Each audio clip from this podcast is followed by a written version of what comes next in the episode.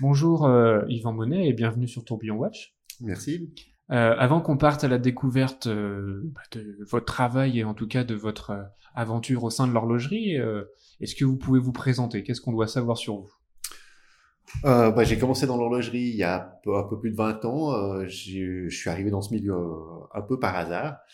Euh, j'ai eu la chance de... Mon premier emploi a été pour Patek Philippe. Mhm. Euh, c'est quand même une maison qui est plus que reconnue. Et là-bas, j'ai euh, eu la chance de d'évoluer pas mal dans, dans mon métier. J'ai commencé à, à- par faire euh, de la modification de boîtes de montres, après un peu plus de conception.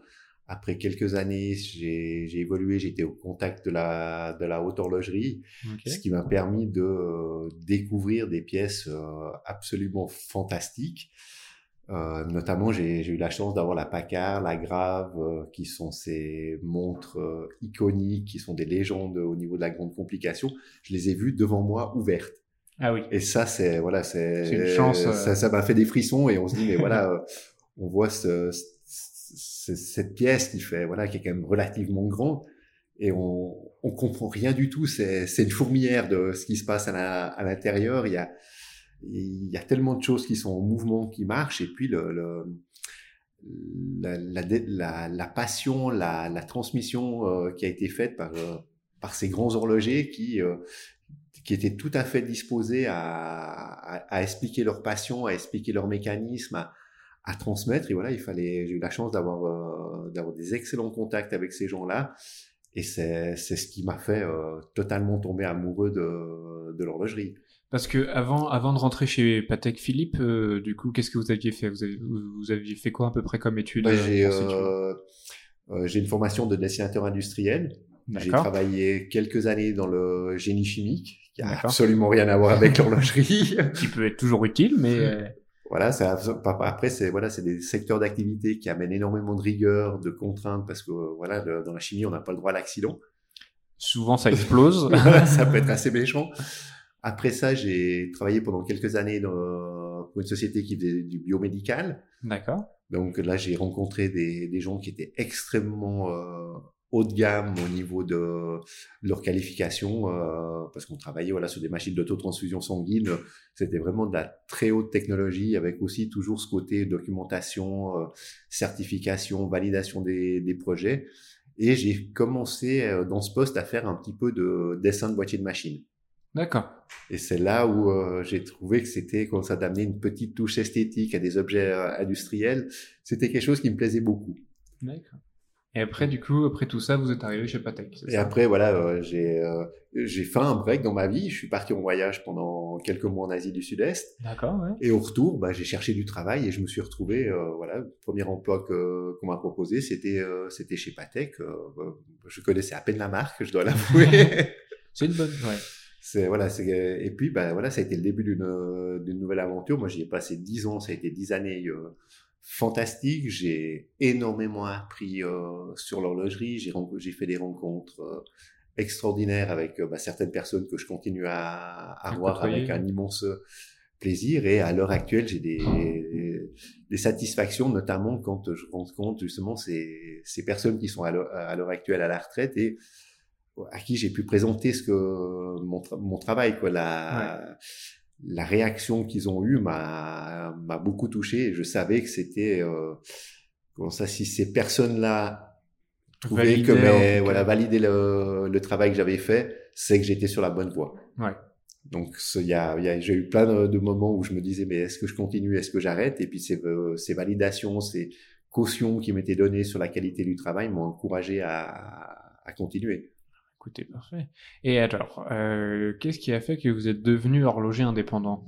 Parce que vous étiez chez Patek, euh, très bien, vous avez appris énormément de choses. Qu'est-ce qui vous a fait faire euh, passer le pas Bah, après mes, dix, mes dix ans passés euh, chez Patek Philippe, j'ai eu l'opportunité d'aller chez Vachon Constantin. D'accord Euh, j'ai eu la chance de travailler pour les métiers d'art de Vachon Constantin, Mhm. donc euh, c'était un magnifique poste où j'ai découvert une autre facette de, du métier qui était toutes les applications euh, métiers d'art telles que l'émail, le guillochage, la marqueterie, bois, euh, du sertissage extrêmement complexe, enfin, quasiment tout ce qu'on peut imaginer. J'ai même ouais. travaillé avec des artistes japonais sur sur un projet. Et euh, voilà, ça, ça m'a permis de encore d'aller plus loin. J'étais beaucoup plus en relation avec la, avec la création et surtout bah, le, le, fait de travailler sur des projets extrêmement euh, haut de gamme, oui, pointus, avec voilà, il fallait travailler, il fallait mettre ensemble des artisans qui ont souvent des égaux. Euh, euh, qui sont bien là, qui sont bien présents, et euh, d'essayer de, de, faire que tout le monde euh, tire à la même corde, de, de, réussir à trouver des collaborations, d'aller comprendre leurs besoins, ce qui est de loin pas évident, euh, et puis d'essayer de, le, mon rôle a été de leur faciliter le travail au maximum pour que le geste qu'ils fassent sur euh, sur les pièces qu'on faisait bah, soit le, le mieux mis en valeur et qu'ils s'embêtent pas à faire des, des, des tâches je dirais, redondante ou euh, très peu qualitative. Bien sûr. Et, euh, et après, du coup, après tout ça, vous êtes devenu. Après, j'ai commencé à, malheureusement, l'expérience s'est terminée un peu en autre boudin chez, chez Vacheron Constantin. Je me suis retrouvé sans travail. J'ai euh, toujours amoureux de l'horlogerie. Et euh, en, en essayant de réfléchir comment je pouvais vendre mes, mes compétences à une, à, une autre, à une autre marque ou une autre entreprise, je me suis amusé sur mon, ordinateur à dire bah voilà il faut que je me fasse un, un petit book de présentation que j'amène euh, mm. que je prouve ce que que j'ai du savoir-faire dans le, dans le domaine donc je vais je vais je vais faire une petite création monter un ou deux dossiers techniques de montre et puis aller euh, avec mon book pour euh, dire bah voilà je suis j'ai des compétences j'ai j'ai travaillé sur tel tel type de projet j'ai ce côté assez euh, créatif, j'aime bien le beau, j'aime bien le détail. Euh, et puis, bah, si je peux amener une touche d'originalité, euh, c'est certainement un plus. donc, je me suis mis, j'ai commencé à regarder ce qui existait dans les mondes. J'ai passé des heures et des heures sur sur Internet à feuilleter mes, puis feuilleter les catalogues que j'avais, la documentation, pour essayer de voilà, de trouver quelque chose d'un petit peu différent parce que voilà, je voulais mhm. pas surtout pas faire du look like Rolex ou euh, qu'on ait l'impression que ce soit euh, un copier-coller une, une copie pas épique, je fasse juste je sais pas un joli cadran, je change les aiguilles ou de mettre euh, euh d'aller casser un prix ou je ne sais quoi. Et voilà, essayons de trouver quelque chose. Je, je regardais les, les pièces, je dis bon ben rond, c'est tout le monde a fait du rond, il y a eu du ovale qui a été fait, on arrive à, des, à du six côtés, à du huit côtés.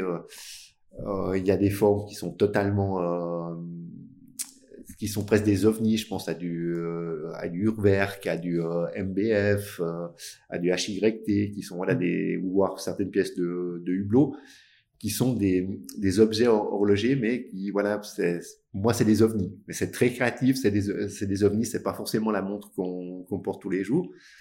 je me suis dit, ben, voilà, il y a, y a tout ça qui existe. Est-ce que est-ce qu'il y a une faille? Est-ce que je peux faire quelque chose de différent? Puis assez vite, je me suis rendu compte qu'il y avait personne qui avait essayé de travailler sur une montre à cinq côtés. Ah, c'est un bon début. Alors j'ai commencé, je me suis dit bah tiens, bah, je vais prendre mon Patagone et puis euh, j'essaie de faire une montre avec. Donc euh, si on prend le Patagone de base, c'est une forme qui est euh, elle est comme elle est comme elle est, mais voilà, c'est très anguleux. Il y a hmm. il y a cinq faces qui sont très droites. C'est c'est assez froid. C'est pas quelque chose qui donne euh, vraiment envie. Et en plus de ça, c'est pas facile à à travailler. À travailler. Il y a cette pointe, ces pointes qui mm. viennent, qui, qui, voilà, qui, qui sont pas très harmonieuses. Je me dis, bah, comment je peux faire? J'ai commencé à, à, à, à, mettre des courbes dessus, à, à, essayer, voilà, à essayer de trouver quelque chose. Et puis, euh, à un moment donné, j'ai, bah, appliqué les, les, recettes que j'ai toujours appliquées dans, dans mes postes précédents. C'est de travailler avec les, les proportions du, du nombre d'or ou euh, de la suite de Fibonacci, qui sont des nombres qui sont extrêmement proches, mais qui euh, amène toujours un, un, équilibre, euh, à, un design, à une construction, à un dessin. Euh. et euh, voilà, j'ai commencé à poser, à poser mes rayons, j'ai trouvé les, les, les, bonnes, les bonnes proportions. Je dis, mais voilà, c'est une, une forme qui est, qui est douce, pour moi, elle est agréable. voilà, je peux, je peux essayer de d'en faire quelque chose. Et je me suis dit, mais cette forme-là, elle est tellement, euh, c'est tellement original et il y a ce côté classique, passe-partout, atemporel pourquoi pas essayer de, de, de faire une mini-série euh, par moi-même pour, euh, pour aller au bout de la démarche. Et puis, surtout, de, j'avais une crainte, c'était que en ayant, en ayant présenté mes, mes idées à des marques ou à, ou à, d'autres, c'est que bah, on me reçoit bien gentiment, on me dit c'est joli le travail que vous avez fait, mais ça ne nous intéresse pas pour l'instant, puis d'avoir deux ans ou trois ans après euh, le, quelque chose qui est inspiré de ce que j'ai fait, qui se retrouve sur le marché. Oui. Donc j'ai essayé de, me, de protéger un petit peu mon, mon idée et puis euh, voilà, je me suis euh, je me suis lancé, j'ai j'ai fait les premières euh, séries comme ça. Le choix sur le positionnement marché n'était certainement pas le plus judicieux parce que commencer par une montre mécanique d'âme. Euh, en 35 mm, c'était pas forcément euh, évident. On sait que le marché de la montre d'âme, c'est euh, à peu près 20% du marché horloger. Ouais. Donc un segment extrêmement petit, une montre mécanique qui est pas d'une grande marque pour une dame, voilà. Pas, plus pas facile, même si j'ai eu assez vite un, un, beau succès, un beau succès d'estime. Il y a pas mal de personnes qui ont vu ces montres qui ont tout de suite euh, flashé dessus par l'originalité, la bienfacture, la qualité des terminaisons, le fait que ce soit un produit euh, entièrement manufacturé en Suisse, ça a, ça a attiré quelques, quelques personnes. En chemin faisant, je me suis voilà, je faisais quelques ventes, mais le volume était de loin pas pas suffisant. je me suis dit, mais il faudrait que j'arrive à compléter le, ma collection par un modèle homme. Et euh, bah, nouveau, j'ai me suis dit, ben, c'est sûr et certain, il faut que je conserve l'identité de ma marque qui est euh, une forme patagonale, euh, ce qui fait que voilà, j'ai une identité forte, mes montres sont tout de suite reconnaissables, donc il faut décliner ces, euh, ce modèle en un design un peu plus masculin, un peu plus viril, avec des, des codes un peu plus un peu plus marqués. Plus costaud, oui.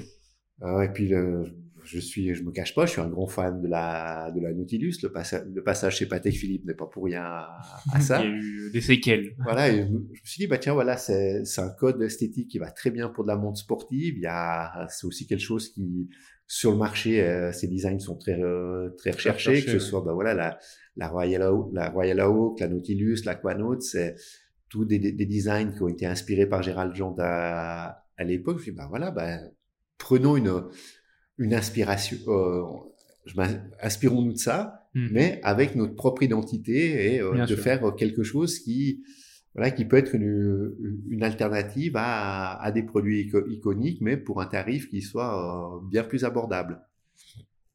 Et puis, bah voilà, j'ai recommencé mon, mon, petit bout de, de travail, donc j'ai posé mon Patagone, puis je me suis dit, bah, comment je peux le, le réinterpréter différemment? Et là, l'idée m'est venue beaucoup plus rapidement, c'est dire, bah, j'ai un, patagone, et puis si je le coupe par un cercle, qu'est-ce que ça fait? Euh, Voilà, toujours une histoire de, de proportion, de bien, regarder, euh, de, de, trouver un, certain équilibre, de mettre, euh, de supprimer des droites par des, par des, des rayons tendus. Et puis, bah, j'ai cette nouvelle forme qui est apparue. Je me suis dit, bah voilà, je, je, tiens mon truc, on va y aller, on fait une montre euh, homme, plutôt euh, sport chic, euh, la, je dirais la, la, le modèle que qui, qui me correspond euh, parfaitement et qui correspond au, au, style de vie que j'ai. C'est-à-dire ça doit être la montre qui va qui se porte autant bien en soirée en costume cravate que quand je vais boire l'apéro avec les copains au bord du lac et on va piquer une, une tête dans l'eau, je dois pouvoir garder ma montre au poignet. Bien sûr. Il faut être ça doit être un objet qu'on oublie. Oui qui nous accompagne tout le temps et qu'on fasse pas forcément attention. Voilà, dire, euh, bah, je sais pas, quand on va se baigner, peu importe où c'est, euh, c'est pas très agréable de laisser une belle montre dans ses chaussures euh, pour aller à l'eau. On n'est pas forcément sûr de la retrouver à, à, la sortie. Quand elle est au poignet, on l'oublie pas. On sait qu'elle est là. Sauf si elle se décroche ou bon, mais ça c'est un autre problème.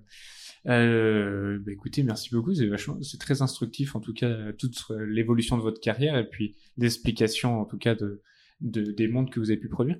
Qu'est-ce qui vous euh, vous intéresse dans l'horlogerie? Qu'est-ce qui fait que vous êtes resté en fait dans, dans cette industrie-là alors que dans toute la carrière que vous avez pu nous donner, euh, elle est vraiment variée ben, Je pense que ce qui m'a ce qui, ce qui me tient à cœur, le plus à cœur dans ce, dans ce domaine, c'est les rencontres. D'accord. C'est vraiment le, de, de, rencontrer des passionnés, des gens qui sont, euh, ouais, à la il y a, il y a, il y a une, il y a une folie, folie douce dans, chez, pas mal d'artisans. Oui, c'est vrai que. C'est voilà, on regarde pas les heures qu'on passe pour faire quelque chose. Le, le but, c'est qu'on on puisse vivre. C'est pas forcément de, de c'est en tout cas pas l'argent, mais c'est voilà, il y a, y a une côté, un côté service, il y a un côté euh, transmission. Euh, transmission. On, on, on, est des passionnés. On, on va chercher le petit détail. On, il y a un immense respect entre entre horlogers indépendants et souvent beaucoup de, de solidarité. Et puis chacun en tout cas beaucoup, une grande majorité, ont tous une valeur ajoutée en plus, et puis chacun essaye de, de, de la valoriser à sa manière. Mais c'est voilà, c'est des. Moi, je trouve qu'il y a beaucoup d'échanges qui sont qui sont très très riches et puis on fait des rencontres de de vraies personnes hmm. qui sont euh, animées par voilà par par un produit, par une passion, par du savoir-faire, par de la euh, de l'envie de, de, de, transmission. C'est souvent des euh, beaucoup de personnes. On, ça, c'est des, des personnes qui sont totalement anonymes au, au, premier abord, mais qui sont d'une richesse intérieure absolument incroyable. Ça c'est sûr, on a pu même le voir, euh, et puis les gens qui nous écoutent ont pu même euh, l'entendre, euh, tous les différents horlogers indépendants qu'on a pu rencontrer. Déjà, il y a une facilité de contact qui est souvent bouleversante, parce que si on connaît un petit peu l'horlogerie, on se dit, mais attendez, c'est quand même un grand maître, ce qu'il fait, son travail est reconnu, et en fait la personne nous reçoit, oui, d'une facilité. C'est vrai que ça reste un homme, mais il y a toujours cette volonté de transmettre leur savoir, leur acquis euh, euh, qu'ils ont pu accumuler pendant des années. Oui, il y, a, beaucoup d'horlogers, je pense notamment à Philippe Dufour, qui, est, a une véritable euh, référence, qui est quelqu'un d'une humilité assez incroyable. Par contre, il a un niveau d'exigence qui est totalement hors norme. Je l'ai rencontré il y a, pas très longtemps. Euh, voilà, c'est quelqu'un avec qui j'ai euh, j'ai pu avoir une belle discussion, mais c'était voilà totalement inattendu et c'est fait en toute euh, simplicité. C'est mmh. comme souvent, euh, c'est malheureux, mais dans beaucoup de domaines, les rencontres se font en off. C'est souvent c'est la pause cigarette ou ou, au café, ou, au café ou ce genre de choses. Et puis d'un coup, ben, on se retrouve et on discute et on voilà du moment qu'on a cette, passion, on a on, on amène quelque chose à l'horlogerie. Euh, on n'est pas, on fait pas partie des gens qui euh, font appel à un designer, à des assembleurs, qui en gros, ils ont juste euh, financé le projet et donné mm. une, impulsion de départ. Beaucoup de personnes sont là, c'est c'est leur trip qu'il y a dans le a dans le produit. bien sûr. Et pour vous, quelles sont les, qualités qu'il faut avoir en tant qu'horloger? Ah, Je pense qu'avant tout, il faut de la, il faut de la passion. Oui c'est pour faire ce qu'on ce qu'on fait c'est sans passion sans abnégation c'est c'est très très dur parce que voilà des il y a des moments où on passe des, des heures sur un projet sur une pièce ou quoi que ce soit et puis il y a une maladresse à un moment donné et bah il faut recommencer à zéro donc il faut avoir ce cette passion et cette persévérance cette, euh. cette persévérance et, et puis le, le un peu le, problème de, l'horlogerie euh, à l'heure actuelle, c'est que dans beaucoup de grosses structures, le métier d'horloger a été très dénaturé. Mm-hmm. Et le, voilà, il faut pas se faire trop d'illusions maintenant quand on est jeune et on veut être euh, horloger. Dire ok, on va faire une super formation. C'est souvent euh, en apprentissage ou à l'école qu'on va faire les plus belles choses. Et après, on se retrouve derrière des bureaux ou à faire toute la journée la même opération ski dégoûte un peu du métier euh, pas mal de ces jeunes qui, bah, par conséquent, prennent euh, le, chemin d'indépendance et euh, les formations horlogères peuvent amener à, beaucoup de choses parce que c'est voilà, il y a un savoir-faire qui est énorme. Qui est gigantesque, oui. J'ai juste une, anecdote. Le, photographe avec qui je travaille, par exemple, c'est un, horloger qui est un bon horloger qui a abandonné le métier euh, d'horloger parce que voilà, ça ne correspondait plus à ses, désirs. Mais il s'est mis à faire de la photo euh, et de la vidéo euh, sur les montres. Et avec la passion qu'il a, bah, c'est extrêmement agréable parce qu'on peut lui confier une montre, bah, il, il peut il l'ouvrir, il va pouvoir faire des plans qu'un autre photographe fera pas parce que voilà, il sait démonter un, un montre, il peut sortir le mouvement, et je lui fais confiance, ça permet de faire des plans, d'avoir euh, euh, une autre vision, et c'est quelqu'un qui aura, voilà, qui saura mettre en valeur les, les points forts de la montre parce qu'il en a vu euh, tout plein. Un photographe de mode aura pas forcément la même la même approche. Oui, bien sûr. Euh, pour comprendre un peu plus vos montres, vous nous avez expliqué mmh. qu'une des caractéristiques, c'est c'est cette phase euh, pentagone, mmh. euh, du coup à cinq côtés. Euh, quelles sont un peu vos sources d'inspiration maintenant pour, pour comprendre un peu plus la montre alors, l'inspiration, je, je, reconnais que j'ai une très, j'ai beaucoup d'admiration pour un personnage comme Gérald Jonta, oui. qui a, voilà, on sait qu'il a, il a créé des modèles iconiques, iconiques il a fait beaucoup de choses pour l'horlogerie. C'était un, un, beau créateur. Et puis j'ai la ce côté qualitatif et soin du détail qui est qui est dû à mon passage chez chez Vachon Constantin et chez Patek Philippe où voilà le, le, on est vraiment dans le dans le détail, dans la finesse des choses, dans le aller chercher les, les défauts très très loin et essayer d'avoir des voilà de, de, la pièce la plus parfaite possible. En tout cas, on a tout fait pour pour, voilà on, on, que ce soit au niveau artistique, au niveau au niveau qualité, ça doit être quelque chose qui est étudié jusque dans les moindres détails. Mmh. Et il y a certaines certains détails qui sont d'une subtilité mais absolument euh, absolument folle ça va, euh, moi j'applique aussi cette recette, ça va de cacher les joints de glace pour que euh, la montre soit plus élégante et on, on, on, pousse au maximum pour que les produits soient naturels et beaucoup de, qu'on voit pas beaucoup de, qu'on cache beaucoup de choses compliquées. D'accord, pour vraiment la rendre la plus simple possible. Voilà, c'est. Mais savoir que derrière il y a, il y a toute une machine qui, qui n'est pas simple. Voilà, c'est, c'est de j'aime bien citer, dire que j'aime bien dire que faire simple c'est compliqué. Oui, tout à fait. Et c'est voilà tout le tout le travail de de réflexion, de design, de, de travailler des courbes, de faire des rayons qui sont tendus, de, de, de, de bien travailler la lumière.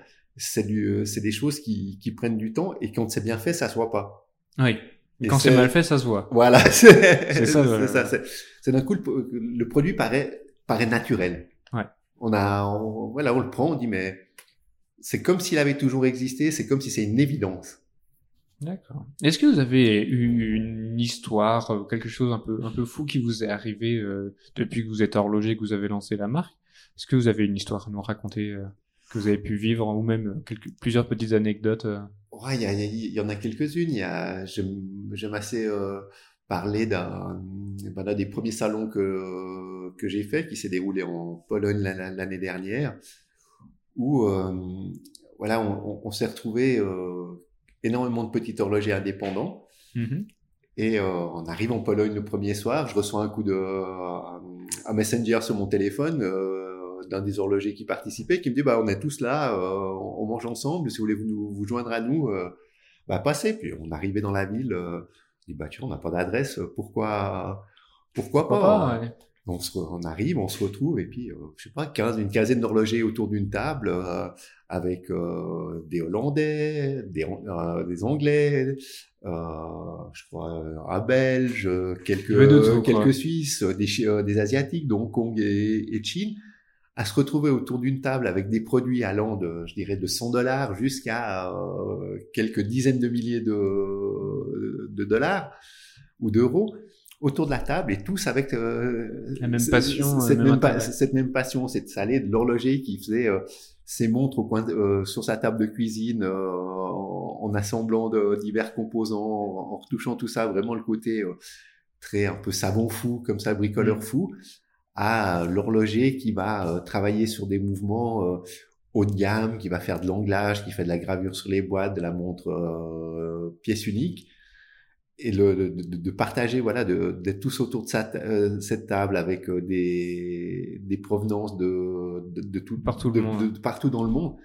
C'était assez top et on a eu voilà une ambiance où j'avais rarement senti ça où tout le monde était là, mais il y avait personne qui était jaloux de l'autre. Et tout le monde était euh, admiratif du travail de l'autre, sachant que chacun amenait sa petite touche euh, personnelle différente. Chacun était à sa place. Chacun était à sa place. Bah, c'est parfait. Est-ce qu'il y a une rencontre que vous avez pu faire et qui vous a marqué? Il y en a plusieurs. Il y en a, Allez-y.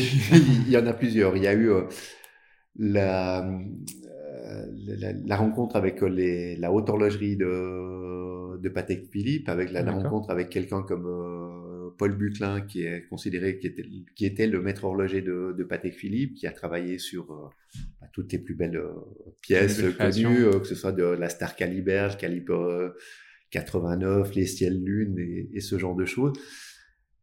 Et j'ai gardé le contact avec cette personne maintenant et j'ai toujours un grand plaisir à l'écouter quand euh, bah, quand on reparle de nos anciens souvenirs ou de lui quand euh, voilà de lui soumettre les, les produits que j'ai développés pour en compte euh, ses commentaires. et ses commentaires. Et je sais que ces gens-là ont un œil qui est assez, assez dur et c'est voilà c'est des gens qui, qui qui, qui, quand il y a quelque chose qui va pas, ils vont le dire. Ouais. S'il y a quelque chose qui, qui, qui le sont pas, ils vont me le dire. Et là, quand je lui ai présenté les, le modèle 5, il, il, prend ma montre, il la regarde pendant un bon moment. Dit bon là, mais qu'est-ce qui, qu'est-ce qu'il comme, euh, qu'est-ce qu'il va me faire comme, euh, comme, comme remarque J'étais, euh, voilà, pour moi, c'est un, un de mes mentors. Donc un référent, je dis bah s'il si, me fait une remarque, ce sera tout à fait justifié. Euh, et puis je sais que c'est un, un, un, point à améliorer. Puis plus regarder ma montre, je dis bon bah s'il la regarde comme ça, c'est que petit à petit, c'est voilà le produit l'attire un petit peu. Puis au bout de 10 minutes, il regarde, il me fait mais t'as mis une glace toute fine sur ta montre. Puis je regarde, je regarde avec un grand sourire, je fais, mais non, Paul, j'ai mis une glace qui fait 1,4 mm d'épais parce que j'ai fait la montre étanche à 200 mètres. Puis, mais comment t'as fait ça? On voit pas la glace. Je dis, bah voilà, c'est, euh, j'ai construit, j'ai monté ça sur un joint I, euh, je l'ai fait, il y a une part de, il y a une part de hasard, c'est pas maîtrisé. Mm. Mais le résultat est là, on a la, montre, elle est costaude et tout, et on voit pas ce, ces grosses épaisseurs et tout ça. Il y a, voilà, il y a une manière de faire qui a, qui passe bien. Et là, là on est, voilà, bah, j'ai réussi mon truc. c'est bon. Euh, vous en avez peut-être une autre à nous raconter, quelque chose, euh, une autre rencontre, euh, un autre mentor. Après voilà, il y a voilà des, des, rencontres un petit peu inattendues. C'est, euh, j'ai, croisé un, un, personnage qui est quelqu'un qui est à la, à la base un peu des, des ventes aux enchères horlogères telles qu'on les connaît maintenant. C'est le docteur Helmut Kreut qui vit en Belgique. Mm-hmm. Et on a, on s'est rencontrés par hasard euh, dans un dans un cercle horloger. On a sympathisé notamment de, par le fait que j'ai, euh, je me suis occupé dans ces de pièces anciennes chez chez Patek où euh, il avait une, vraie fascination pour ces, ce type de pièces vu que c'est une grande partie de son son cœur de métier. Je pense qu'on partage pas mal de, une passion commune et on soit assez régulièrement. Et grâce à lui, j'ai euh, pu rencontrer euh, le, le, le, directeur du, du, musée Patek Philippe où euh, D'accord, ouais. lui il arrivait bien après que moi je suis arrivé dans la je suis parti de, de chez eux et en causant on a voilà j'ai je me suis ressenti mis dans le dans le bain et puis il y avait une une estime réciproque qui était euh, extrêmement euh, valorisante. Et puis bah, de, je pouvais lui parler bah, de, de, ce que j'avais fait chez Patek, des, des pièces un peu euh, iconiques ou des, des, magnifiques choses qu'il y, a, qu'il y avait au, au, au, musée. Et puis on se voilà on, on, se rapproche petit à petit. Et plutôt que de, pour moi c'était quelqu'un que je regardais le musée le directeur du musée Patek Philippe bah, c'est quand même un monsieur. Oui, pas et maintenant c'est devenu une relation. oui, c'est vrai que c'est ça qui est assez, assez fou dans le domaine de l'horlogerie, c'est qu'on peut faire, comme on le disait un peu avant, des rencontres de personnes où on se dit, oh, bon, elles ont euh, des postes extrêmement importants, c'est, c'est peut-être des, des, des, monstres de savoir. Et puis, si un jour on a la chance de les rencontrer, puis finalement, euh, ils peuvent être très faciles au premier abord, puis ils peuvent même prendre du temps pour parler avec nous, alors qu'on peut très bien se dire, mais je pense qu'il doit avoir un agenda surchargé. Et puis après, il y a un échange qui s'établit, il y a un respect aussi qui, qui est présent. Et puis, euh, bah, c'est ça qui est assez, je pense, important dans l'horlogerie, c'est qu'il y a une humilité qui est toujours présente et un, un, échange constant. Et en tout cas, c'est pas chacun fait son petit truc dans son coin et il faut surtout pas que tu regardes. Euh, Alors, je dirais sur l'humilité, ça dépend un petit peu des. Bien sûr je dirais presque des groupes dans les euh, mm. des, groupes auxquels les marques appartiennent. Oui. Par contre, euh, pour aller tout à fait dans ce sens-là, euh, j'ai, bah, je peux parler par exemple de Thierry Stern, mm-hmm.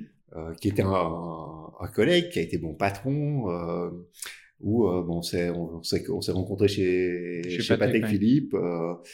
Euh, professionnellement. Et euh, et puis je l'ai je l'ai je l'ai revu euh, récemment à Bâle. Comme souvent bah la pause c'est pas bien mais c'est la pause cigarette. La pause club. La pause club. Je le, je, le, vois dehors de, des halles, je passe devant lui, je lui, je lui dis bonjour. Déjà tout surpris, il me il savait exactement qui j'étais, il me reconnaissait oh. dix ans après avoir quitté la maison. Et puis, bah, on a discuté comme euh, on discutait quand on prenait le café euh, dans la cafétéria de, de Patek Philippe. Donc, de trouver euh, ce monsieur qui est quand même quelqu'un d'assez inaccessible, de voir que bah, il n'a pas oublié ses anciens employés, les gens avec qui il avait une certaine sympathie, les rapports sont restés de, de, la même manière. Et moi, je trouve ça extrêmement valorisant. Oui. Et puis de dire, bah voilà, c'est pas parce que cette personne paie euh, à une entreprise qui est fantastique, il est le patron de certainement la plus belle marque horlogère au monde, qu'il va oublier les, bah, des, des, petits, artisans comme moi qui se battent pour, euh, pour survivre. Et voilà, de, de regarder, regarde, il, a, regardé les, montres que j'ai fait avec, euh, avec son regard, mais en disant, bah voilà, c'est bien, euh, courage. Et la seule question qu'il qui m'a posée, c'est est-ce que tu arrives à vendre, sachant, euh, bah voilà, lui, euh, il a un autre niveau que, que là où je peux être. Et il voit tout de suite le, le point clé de la, de la chose. Mm. Mais de, voilà, quand il dit c'est un beau produit, bah voilà, c'est une certaine reconnaissance. Il y a une certaine reconnaissance. C'est pas le ouais, bon, c'est encore une montre ouais, une comme, tant, comme tant d'autres. C'est ouais. Bah, écoutez, euh, c'est magnifique. Vous nous avez pu nous raconter un peu toute votre carrière euh, et puis euh, l'évolution de, de, votre projet et de la création de votre marque. Quels sont maintenant un peu vos futurs challenges, vos futurs projets pour, pour l'année, à venir et... Alors bah, le, là pour l'instant, le, actuellement c'est de, c'est de lancer mes, mes nouveaux modèles avec les, les cadrans de couleurs et puis la, la nouvelle masse que j'ai créée.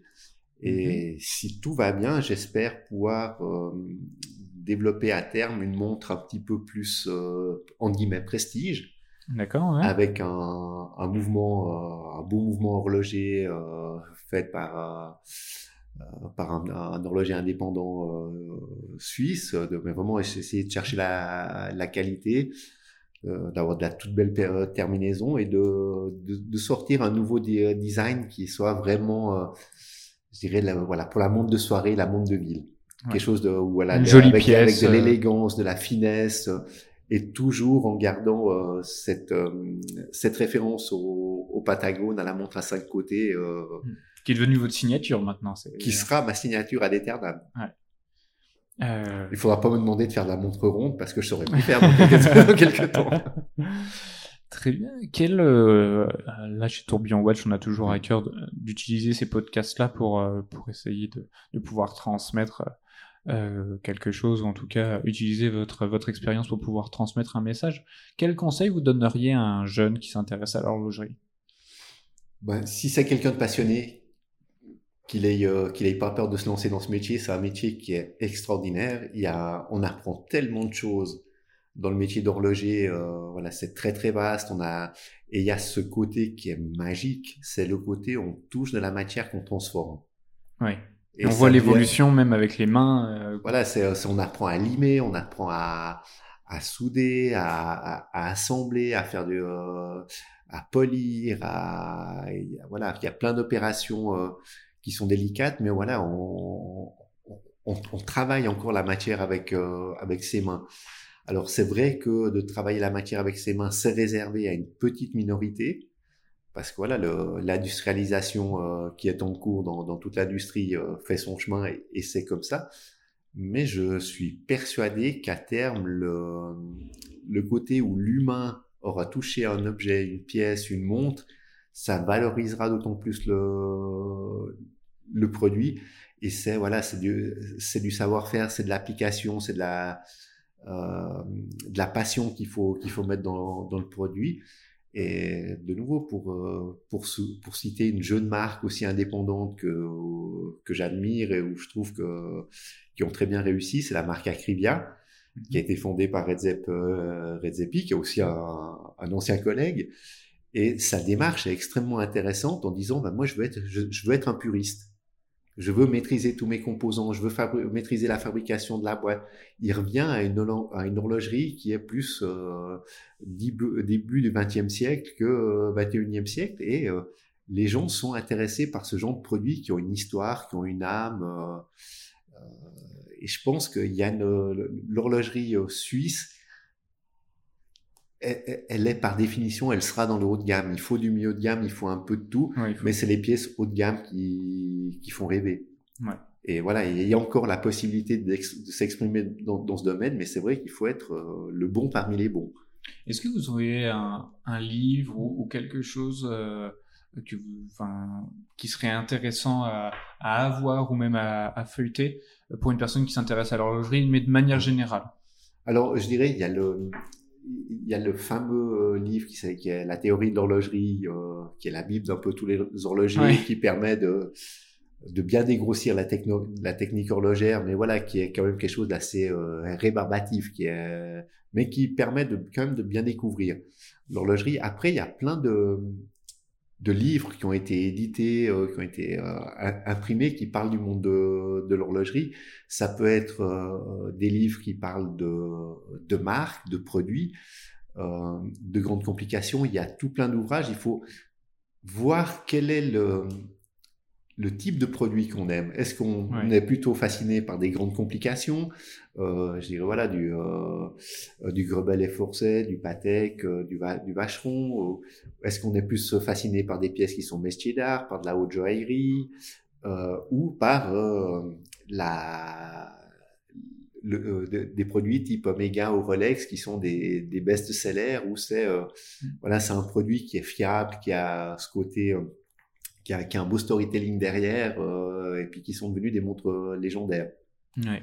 Après, moi, j'ai, voilà, j'ai, il y a un livre que euh, que j'ai reçu récemment qui me qui me parle beaucoup parce que voilà, c'est on parle du, du visage de la montre, de la face de la montre. C'est euh, c'est un livre qui parle des, des cadrans qui a été fait par, par mon, mon, ami Helmut Kreut et qui parle de l'histoire des, de la famille euh, Stern qui mhm. avait euh, qui était qui était au début des cadraniers qui ont racheté la marque Patek Philippe. Et ce livre reprend l'histoire de l'horlogerie d'à peu près de la fin du 19e siècle jusqu'à à nos jours avec voilà l'évolution l'histoire d'une famille l'évolution du cadran l'importance du cadran dans la dans la montre et toutes les les, les, les, techniques les manières de faire la tout le travail qu'il faut pour arriver à avoir cette petite pièce qui paraît anodine, mais qui euh, donne toute la personnalité à, à une montre.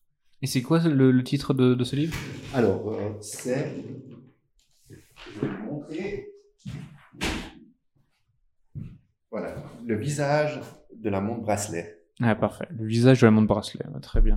Oui. Avec un magnifique ouvrage. Parfait. Et quel, quel conseil vous donneriez au Yvan plus jeune qui se lance dans la vie active euh Qu'il ait un peu plus de confiance en lui et qu'il ose prendre des risques euh, un, petit peu plus tôt. D'accord. Euh, et pour terminer, on a une dernière question pour vous. pour vous, à quoi ressemblera la montre du futur? Ah, je, Ce que j'espérais, c'est qu'on revienne à des objets qui sont beaucoup plus simples. Où on se retrouve avec euh, de la montre qui est faite pour durer, des objets qui sont faits pour être transmis de, de génération en génération. Et puis surtout, pour moi, la montre euh, mécanique, qui est le, un de mes chevals de bataille, c'est la liberté absolue. C'est le fait de pouvoir être euh, indépendant, de pas être tracé, d'avoir voilà, d'être totalement libre et dans n'importe quel endroit au monde. Il suffit de bouger et ça fonctionne.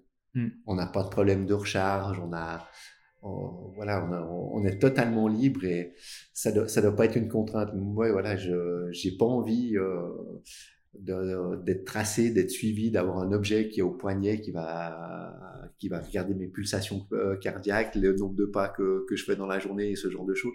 Je veux être voilà, euh, je, veux être libre on a déjà un téléphone, ça suffit pour la traçabilité.